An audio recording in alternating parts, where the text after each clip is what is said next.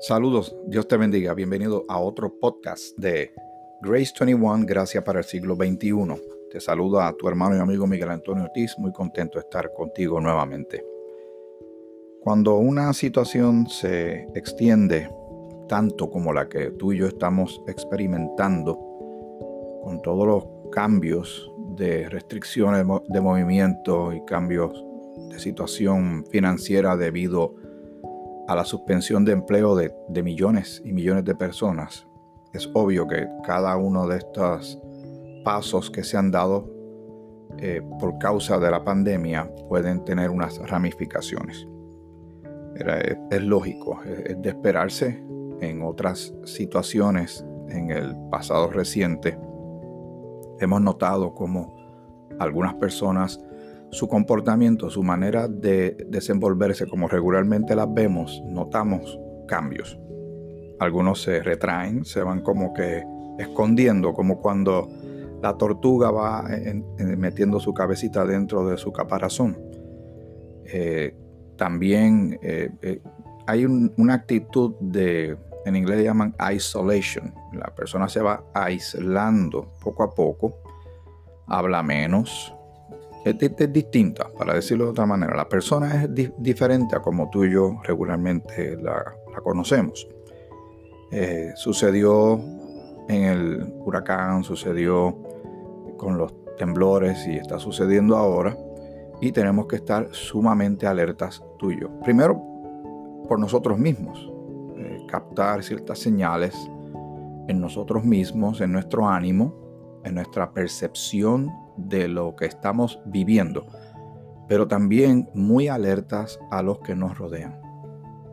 Lamentablemente, eh, y este tema sé que resulta bien difícil y antipático, pero hemos eh, tratado de tocar todas estas cosas en estos podcasts y usted lo ha escuchado en otros medios, en otras fuentes, porque la situación es como es Vivimos en un mundo caído.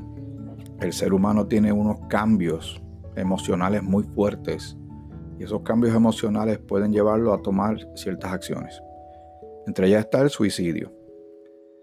Pero yo recuerdo hace años atrás, siendo yo bien jovencito con un grupo de amistades, que salimos una noche como cualquiera y empezamos a caminar por, por mi pueblo, por la ciudad de Juana Díaz y estuvimos compartiendo, moviéndonos de un sitio a otro, pasamos por una, cancha donde había un, juego creo que de voleibol.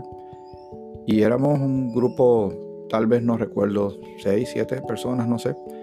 entre ellas había una joven que nos caía bien a todos, era muy simpática. Pues nada, eh, pasó la noche, cada uno se fue para su casa. Al otro día, temprano de mañana, yo todavía estaba acostado, mi prima fue a mi casa a que me despertaran para darme una noticia que esa joven que andaba con nosotros, de todo el grupo, y sin aviso previo y sin nosotros notar ningún tipo de señal, se había privado de la vida en el patio de su casa. Su familia luego se mudó. Ella de verdad que era muy simpática, muy bonita ella, muy apreciada por mucha gente. De verdad que yo no la vi venir. De todos modos, a esa edad uno no está pendiente de esas cosas. Uno lo que está es riéndose. ¿Qué preocupaciones podía tener uno de, de economías, presupuestos, crianza de hijos, matrimonio? No había nada de eso. Que son asuntos que hay que estar encima de ellos y atenderlos como es. Y ejercen ciertas presiones si uno se descuida. Pero no lo vimos venir. Le cuento esto porque ahora mismo pues está sucediendo. Puede suceder de cualquier edad. Y usted y yo podemos ser una gran diferencia en que una persona eh, gire eh, y cambie su pensamiento a uno que no sea de autodestrucción. Porque llegan a un nivel de desespero, de cero esperanza, que empiezan a, a entrarle ideas extrañas de que la situación será mejor si no están, van a escapar del dolor si, si se quitan la vida a poca gente le va a importar si lo hace o no. Todo eso es un error. Pero la persona no lo logra ver, se mete en un hoyo emocional y se convence a sí mismo, a sí misma, de que el paso que está dando es lo correcto.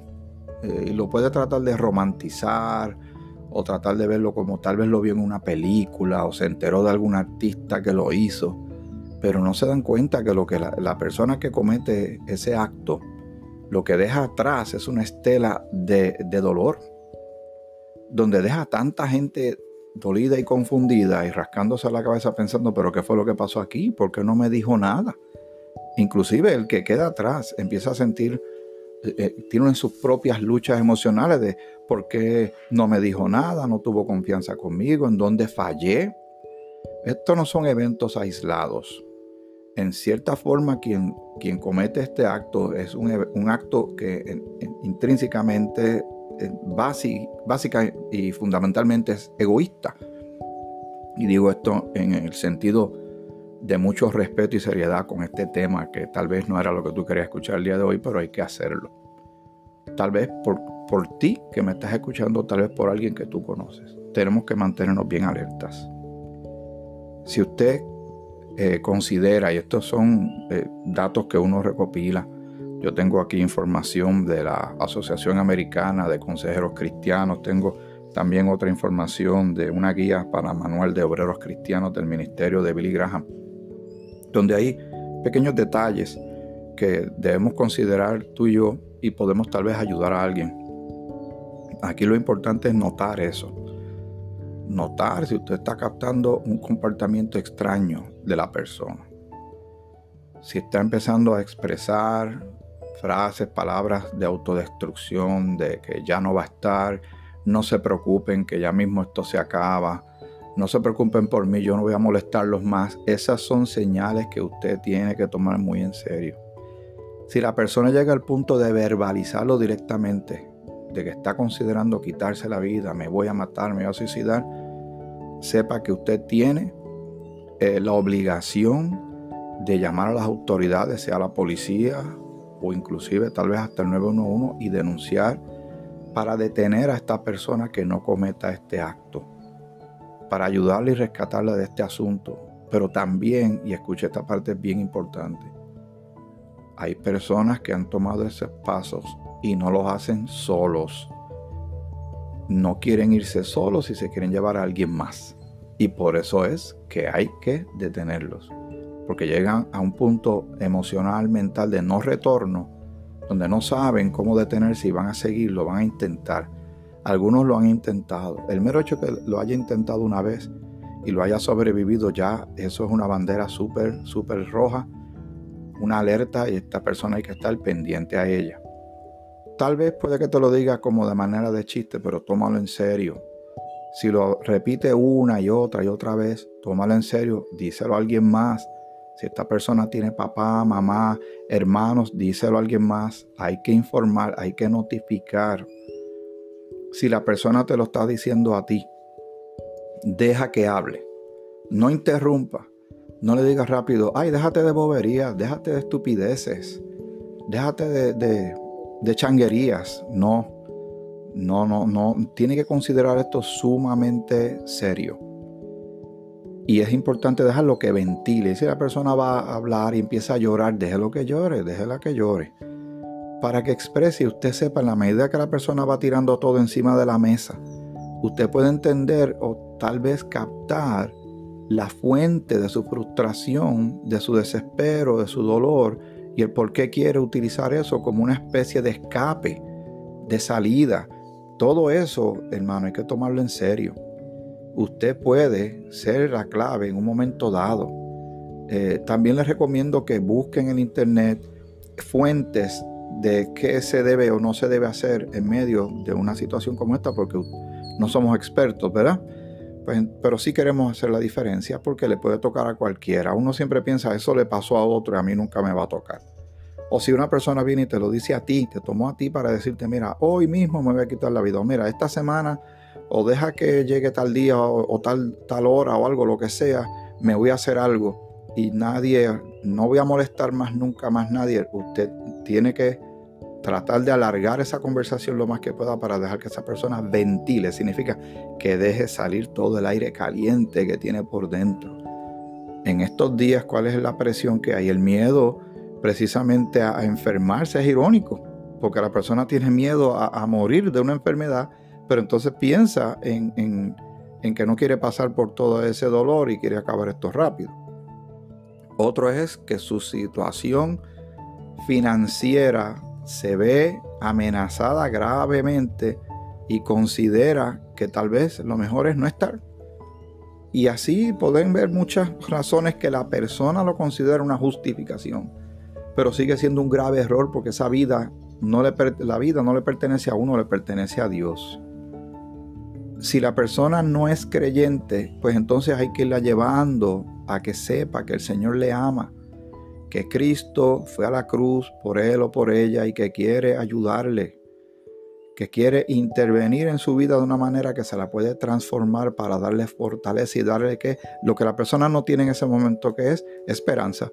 Mientras una persona tenga un chispito de esperanza, un dedito agarrado de algo de esperanza, no considerará quitarse la vida. Pero cuando la persona cree y se convenció que ya no tiene ningún tipo de esperanza, entonces el terreno ha entrado en un terreno bien peligroso. Pero si usted le habla del Señor de gloria, el, Dios que nos da toda esperanza, entonces el, el panorama va a cambiar. Pero aquí es bien importante que se actúe, que se notifique a alguien más. Si hay que llamar, se llama a la policía, se le explica la situación, se le dice a la persona dónde vive la persona, su nombre. ¿Por qué? Porque hay que detenerla. Hay que evitarla. Esa persona tiene gran valor. Esa persona es importante para alguien. Es que está metida en una situación de la cual no ve escape. Por ende, tiene que venir alguien de afuera, externo, que le ayude a ubicarse en tiempo y espacio. Hay personas que han tenido estos pensamientos en un momento dado, pero ya no lo piensan así. El Señor ha transformado sus vidas y ya no quieren atentar contra ellos. Ahora son personas con, con muchos deseos de vivir, muchas ganas de soñar, de planificar, de ayudar a otros y de alejarse de esos pensamientos, más nunca volver a pensar así, porque eso no, es, no está correcto. Eso no está bien y las consecuencias, no tan solo porque la persona se quita la vida y todo lo que eso signifique, sino también lo que deja atrás, como le dije al principio, una estela de dolor que va desde sus seres queridos más cercanos hasta sus amistades, si eran miembros de una escuela, de un trabajo, en la calle, en la comunidad donde viven, todo el mundo queda frustrado, dolido, confundido. Otro peligro que hay, y de esto no se habla tanto, pero sí está documentado, está el, efecto de contagio que hay cuando una persona se quita la vida. Hay un nivel de probabilidad, que no es muy alto, pero lo hay, de que una persona haga exactamente lo mismo y se copie. Puede ser una persona que le conocía o alguien que lo leyó en algún lugar y dice, mira, ahí mira lo que hizo ese, pues yo creo que yo debo hacer lo mismo. Y es contagioso, en inglés llaman los copycats, o, eh, gente que se copia, o el contagion, el efecto de contagio, cuando una persona se quita la vida. La persona cree realmente que, que llegó un punto de que no hay esperanza, que nadie le ama. Por eso es importante reafirmar el valor de la gente que está alrededor de nosotros. Esto lleva semanas y semanas en esta situación, este estatus que no cambia y ya le está ejerciendo demasiada presión a demasiada gente. Si caen en una depresión, ya eso es un hoyo negro donde la persona hay que ayudarla a salir de ella. Algunas personas tal vez hasta necesiten ayuda clínica, donde haya que llevarle un médico y tal vez necesite hasta medicamentos. Yo hablo de los medicamentos con cierto cuidado, pero reconozco que tienen su valor y en algunos casos es aplicable. Creo más en, el poder de, lo que Dios puede hacer con su palabra y su Santo Espíritu en la transformación de una persona, pero hay casos que son realmente clínicos y eso hay que aceptarlo. Si una persona ya de por sí viene confrontando, arrastrando unas situaciones de problemas emocionales o mentales, que ya, ya venían desde antes que sucediera esta pandemia. Imagínese ahora cómo está esa persona en su casa. En una rutina, eh, como un día que no acaba de cambiar, como yo le digo, esto es todos los días como un domingo que no acaba de llegar el lunes. Y eso a algunas personas se le está haciendo ya muy difícil manejarlo porque ya negociaron lo más que podían era mes y medio. Pues ya se, agotaron. otras pueden resistir hasta cuatro meses, hasta cinco meses, pero llegar a un punto en que también tal vez se cansen y digan hasta aquí está bien y uno sabe qué ideas le pasan a uno por la mente. Pero la pérdida financiera, eventos estresantes, eh, lo que las tensiones en las relaciones. Ahora se está dando mucho, muchas situaciones en los hogares donde hay los niveles de violencia doméstica se dispararon en algunos casos. Bueno, porque ahora las personas se tienen que ver las caras todo el santo día y a lo mejor no estaban acostumbradas a eso, no sé. Vaya usted a saber por qué sucede esto. Pero lo que quiero es que el día de hoy tú y yo estemos eh, comprometidos en estar bien alerta en las personas que nos rodean. Cuando usted tenga esa conversación con esa persona, como le dije, no le esté interrumpiendo ni diciéndole, no, pero déjame hablar, deja que hable, deje que hable. Tal vez la persona lo que estaba buscando era alguien que le escuchara y tiene mucha confianza en ti. Deja que hable. Permite después y tú le pides el permiso, le dices, me gustaría orar por ti, tú me dejas orar por ti y oras una oración por esa persona. Créele, cuando un creyente, esto quiero que usted lo tenga bien claro y lo anote por algún lado. Cuando tú y yo estamos ministrando la palabra, cuando estamos hablándole a alguien del Señor, usted y yo nunca hacemos esto solo. Siempre lo hacemos confiando que el Señor ya está metido en el asunto, interviniendo en el asunto. Usted y yo nunca hacemos esto por nuestra cuenta, solos, no, nunca, nunca lo hacemos solos.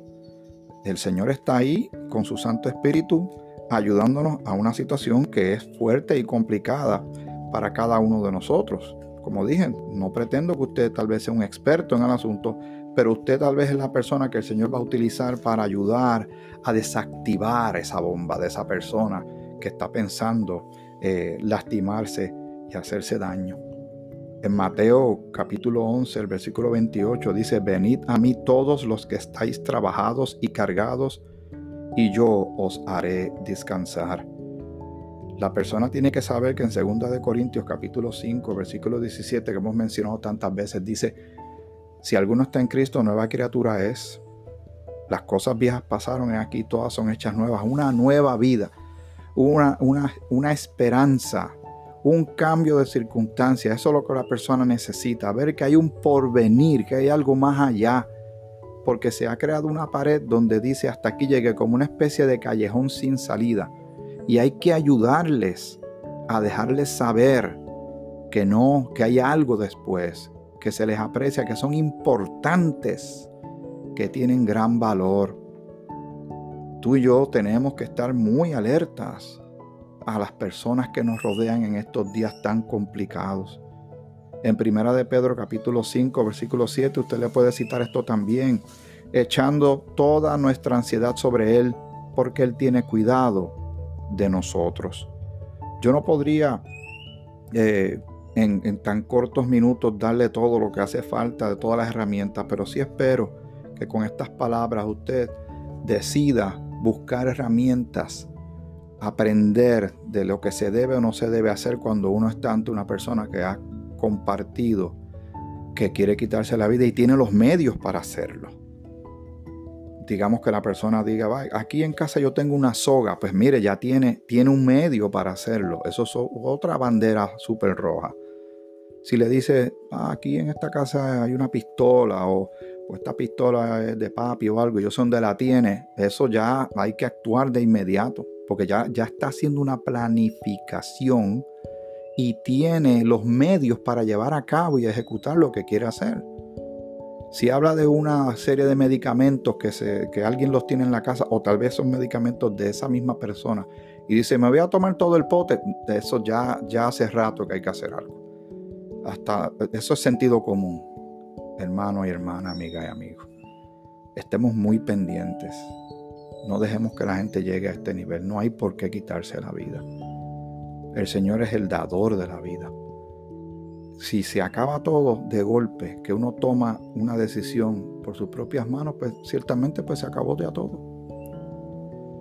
Pero si hay alguien, un amigo, una amiga, un hermano, una hermana, que le dice, no, desahógate, háblame, déjame saber qué te sucede y no juzgue y tenga mucho cuidado en estar diciendo palabras de déjate de tonterías, no seas bobo, no seas boba, no seas estúpido. Si le dice eso no lo está ayudando. Hay maneras de prepararse y hacer esto bien. Bueno, al final ya cerrando, estemos alertas.